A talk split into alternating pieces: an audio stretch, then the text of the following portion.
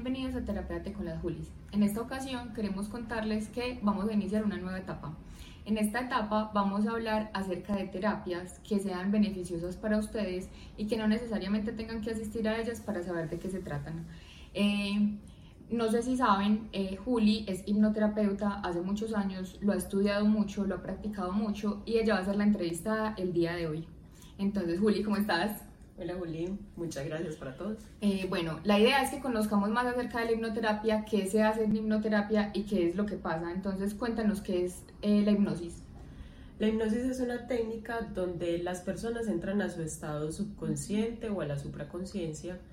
Y en la supra es como cuando la gente dice en hipnosis es que vi a Dios o conecté con un ángel o conecté con un ser superior. Pero entonces, mucho más allá de poder hablar de eso, que cuando conectas con estos otros seres, que también nos acompañan. La hipnosis es la técnica para hacer un proceso de sanación, reprogramar ese subconsciente y poder liberar toda la energía que tienes de las experiencias que hayan sido traumáticas y que estén causando que tu vibración o lo que atraes o lo que estás creando sea en esa sintonía. Bueno, eh, ¿cuántas hipnosis yo necesito, por ejemplo, para dejar de fumar? No se puede estructurar de esta manera, ya que en esos procesos de hipnosis eh, una persona puede llegar a ese origen y también comprometerse con la decisión diaria de que la situación no la sigo eligiendo.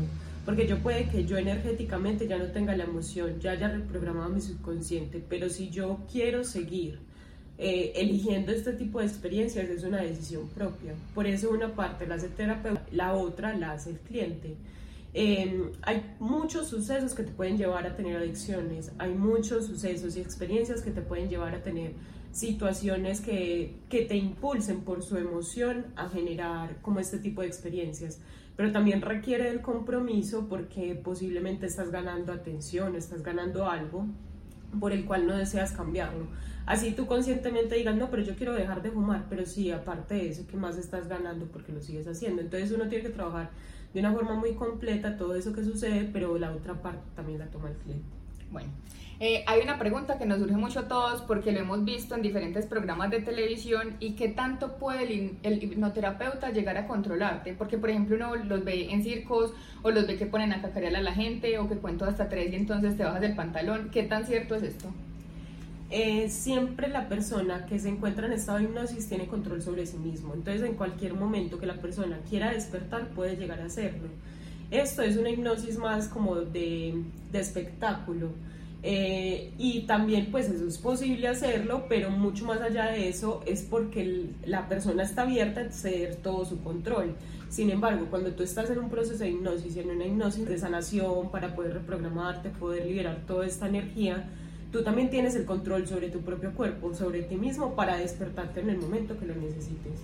Bueno, Juli, y me puedo quedar, por ejemplo, en una regresión que no sé, eh, yo me haya devuelto para 1830 y no quiera salir de allá. Más que de que no quiera salir de allá, es que hay que llevar a la persona a que se integre toda la información para que las cosas no queden abiertas porque después de eso, si tú no terminaste de integrar toda la información, pues lo que hace la energía ya después de estar ahí y más consciente lo que hace es como, hey, mírame, hey, obsérvame, todavía me falta algo. Entonces, lo que hay que hacer, lo que hace el terapeuta es poder llevar a la persona a que haga el proceso de perdón, a que haga el proceso de liberación, a que pueda integrarlo por completo, porque más allá de ir a escarbar a vidas pasadas o escarbar en esos momentos de tu pasado, es que tú puedas hacer el proceso de perdón completo contigo para que la energía discordante no siga ahí y eso no te motive a seguir actuando o seguir estando en esa situación. Eh, Juli, ¿quién necesita una hipnosis? Eh, yo en este momento, ya que practico otros tipos de terapias, yo digo que la hipnosis es ya necesario cuando la persona dice o cuando ya se siente como necesito verlo porque no quiero tomar conciencia, o sea, porque ya o tiene la creencia que lo tienes que experimentar a través del sufrimiento o que lo tienes que vivir muy duro para que puedas hacer ese salto cuántico en tu vida y poder decir ya no necesito esto y por esto lo elijo de una forma distinta pero yo ya que trabajo otro tipo de terapia, yo digo esto como una herramienta que se puede utilizar mucho después, sabiendo que hay otras alternativas que no requieren del sufrimiento, que lo experimentes en tu cuerpo físico, que lo vivas como si lo estuvieras viviendo ahí para poder cambiar. No necesitas sufrir para generar un cambio y los procesos de cambio no tienen que ser de manera dolorosa. Bueno, Juli, y cuéntanos, ¿hay algo que nos pueda poseer durante la hipnosis? Porque a veces los, pues yo he escuchado en varias partes que dicen como, pero ten cuidado donde qué terapeuta vas, porque, hijo de madre, te puede poseer algo, se te puede meter un espíritu, ¿qué tan cierto es esto? Eh, así como lo dije anteriormente, tú siempre tienes el control y el poder personal. El punto es que tanto tú lo entregas. Muchas veces lo entregas porque corres programas de otras personas, porque tienes lealtades con otras personas, con entidades, no solamente de esta experiencia, sino de otras. Y ese de que yo permito que me posean es porque yo estoy renunciando a la responsabilidad que necesito tener para poder decir yo tengo todo mi poder espiritual, mi poder personal para poder actuar sobre esto. No quiere decir que en el proceso de hipnosis no se presenten las entidades o se presenten seres de luz, porque en realidad la energía siempre está ahí. Eso es como nosotros estamos en un mar y estamos sumergidos en esto pero mucho más allá de eso es que tanto yo le doy el control a alguien fuera de mí o a un ser externo, una entidad, otro, un desencarnado o un ser de luz para que tome control sobre mí mismo. Eso ya depende mucho de tus creencias, de tu energía, de tus lealtades y de un montón de información que está detrás de todo eso. Bueno, y hay algo muy importante en la hipnosis. Yo he sido paciente de hipnosis y no es ir por punto cadeneta chisme. Cuando yo llegué a esto, llegué por punto cadeneta chisme y no te mandan al lugar donde tú quieres ir, como decir, ay, quiero ver una vida donde estuve en la Segunda Guerra. No pasa así. Pasa que tu ser se va a donde tiene que ir a hacer sanación. Eh, cuéntanos más acerca de esto. Em, normalmente la sanación y en cualquier tipo de técnica sucede por orden de prioridades. Entonces, tú, por ejemplo, vas porque tengo una enfermedad, no sé, eh, tengo un tema en las rodillas, pero tú quieres ir al momento en el cual al principio de mi rodilla se dio y tal vez tu principio de la rodilla fue en una vida pasada o pudo haber sido en un tema de perdón con tu papá o de tu mamá o una falta de perdón contigo porque no sos flexible, porque todo tiene que ser perfecto. O sea, existen miles de creencias y emociones que anclas al suceso que pueden estar provocando eso. Entonces, tu ser que es mucho más sabio que tu mente consciente o tu ego te va a llevar al lugar que es adecuado. Así tú digas, no, quiero ir a ver la experiencia pasada, pero tal vez el origen no fue esa experiencia pasada, entonces él no va a ir hacia ese momento y adicional a eso, él te va a mostrar lo que tú estás preparado para ver, porque si en ese momento tú no estás preparado para ver, un suceso demasiado traumático, eh, tu ser no te va a llevar como a eso de que te entre en choque para poder decir necesito sanarlo, sino que el cambio, así como tú creces progresivamente en el tiempo, el cambio se hace de una forma progresiva también. Bueno, ¿cómo escojo yo un hipnoterapeuta? ¿Cómo sé de qué persona ir que tenga la experiencia o que sepa integrar las emociones y sepa integrar como todo lo que pasa alrededor de la hipnosis?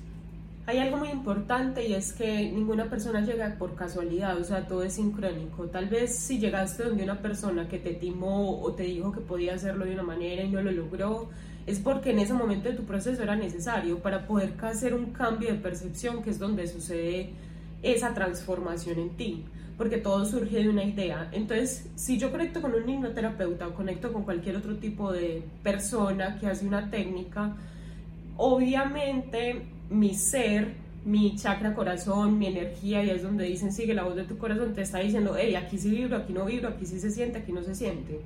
Pero muchas veces el ego le dice a uno, no, no, no, pero es que me lo recomendaron, pero es que me dijeron, pero es que no sé qué, pero tal vez para ti no es la persona adecuada. O tú no vibras con eso, o tú no sientes eso. Yo también pasé por esos procesos pero esas personas son importantes también, o sea, no llegaron porque sí, porque te están mostrando un camino para que tú puedas aprender a discernir. Y entonces ahí tú desarrollas tu discernimiento, tu entendimiento, tu claridad y también tu valentía para poder decir, ve, voy por este lugar y confío en esto. Bueno, creo en mí, tengo este poder y puedo hacerlo de esta manera. Pero si tú no desarrollas eso, para eso llegan esas personas, para que tú aprendas a desarrollar ese poder de discernimiento y decir, esta es la persona adecuada. ¿Hay algo más que necesitamos saber adicional a esto?